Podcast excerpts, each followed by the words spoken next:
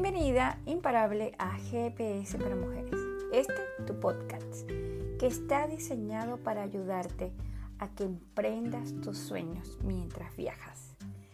Aquí vas a encontrar crecimiento personal, cómo el marketing digital puede ser una herramienta para tu negocio y también te cuento mis aventuras como nómada digital, hablándote desde mi experiencia. Soy tu anfitriona y estoy emocionada de que estés aquí. Este podcast va dedicada a todas las mujeres que están listas para viajar y emprender. Así que comenzamos. En el episodio de hoy voy a contarte cinco cosas que me hubiera gustado saber antes de emprender mi negocio digitalmente. Son esos cinco puntos claves que tienes que tener para apalancar tu negocio y no dar tantas vueltas, porque al final de cuentas el tiempo también se convierte en dinero. Número uno, la marca personal. ¿Y qué es? Pues simplemente es un conjunto de valores o habilidades que yo lo defino en que narres tu currículum vitae. ¿Qué eres? ¿De qué forma puedes ayudar a otras personas? Qué te apasiona, cuáles son tus fortalezas y debilidades. Pero sobre todo y más importante, ¿qué te hace diferente a los demás? Una vez que tengas claro todo esto, podrás empezar a comunicar tu marca personal a través de las redes sociales o diferentes herramientas que vamos a hablar aquí, tales como puedan ser tu blog, tu sitio web, tu canal de podcast, donde tú decidas lanzar tu negocio y darte a conocer. Como segundo punto importante tenemos el cliente ideal. ¿Y quién es? Es la persona que necesita y valora lo que tú ofreces. No se trata de venderle a todo el mundo, sino a quien necesite y desee tener tu producto o tu servicio. ¿Qué puntos claves puedes tener en cuenta para definir ese cliente ideal? Y es conocer cuáles son sus necesidades, sus deseos, sus preocupaciones y sus problemas. Por supuesto, donde tú puedas darle la solución. ¿De qué forma puedes encontrar tu cliente ideal? Haciendo encuestas, entrevistas o análisis de datos para obtener esa información y luego poderlo ajustar a tu oferta y sin dejar de tener en cuenta que tienes que marcar una estrategia clara y efectiva para que puedas llegar a ese público objetivo. Si no sabes por dónde empezar, no te preocupes. Para eso estoy yo con mi comunidad de mujeres donde les doy todos esos tips para que puedan viajar de forma segura, pero sobre todo esos puntos claves para emprender de forma digital si tienes más de 50. Luego, debes, el punto número 3 que debes tener en cuenta es la identidad gráfica. Y es cómo las personas te perciben a través de todas tus redes sociales o las plataformas donde decides poner tu negocio. Quiero hacerte un ejemplo muy sencillo. Quiero que pienses en un momento en la marca de Apple. Seguramente ya vino a tu mente cuál es el logotipo que ellos utilizan y qué servicios o productos venden.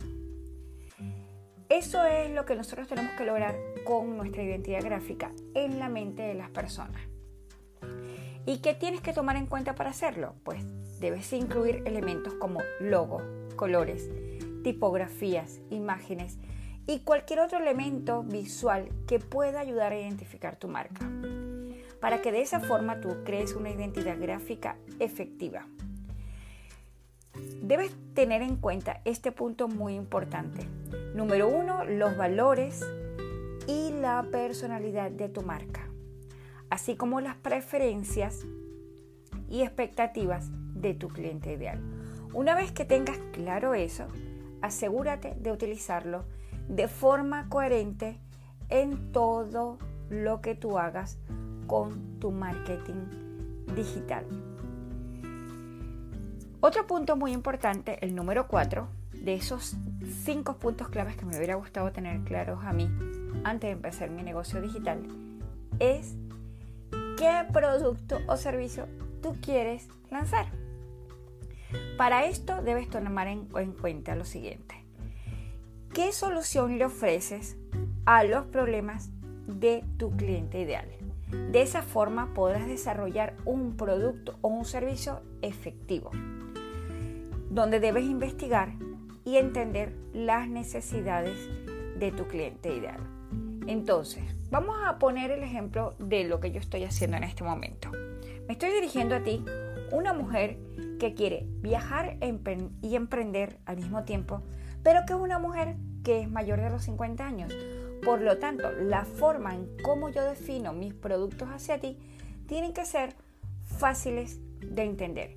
A muchísimas personas mayores de 50 años que no somos de la generación millennial, nos puede asustar el uso de la tecnología. Por esa razón, yo tengo que tener claro dónde te voy a encontrar, cómo dar ese producto de una forma fácil para que tú veas que no es complicado de hacer y darte herramientas fáciles de utilizar. Porque si no, te vas a abrumar con la información y vas a decidir desistir. Por esa razón, cuando tú crees un producto, tiene que ser fácil de entender y que se ajuste a las necesidades de tu cliente de una forma efectiva. Por eso es importante que te enfoques en los beneficios de un producto y servicio que ofrece, no solamente en las características. ¿Cómo lo vamos a resumir?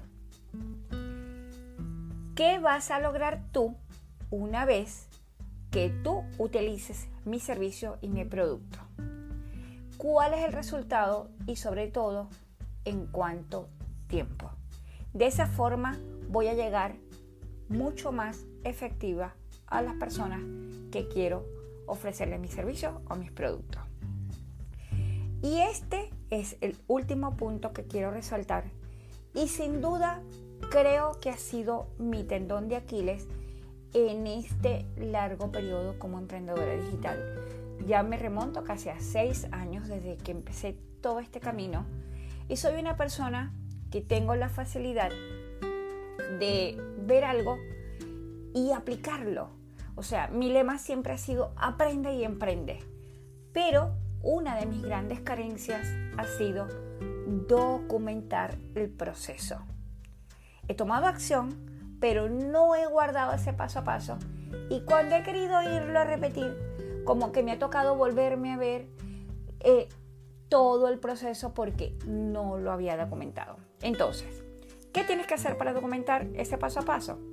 Número uno es documenta ese proceso que puedes utilizar herramientas tales como hojas de cálculo, diarios, agendas, aplicaciones especializadas.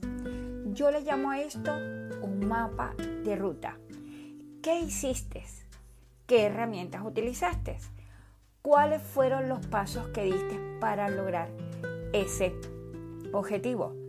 De esta forma, establece objetivos, metas, plazos y asegúrate de hacer un seguimiento de tus avances.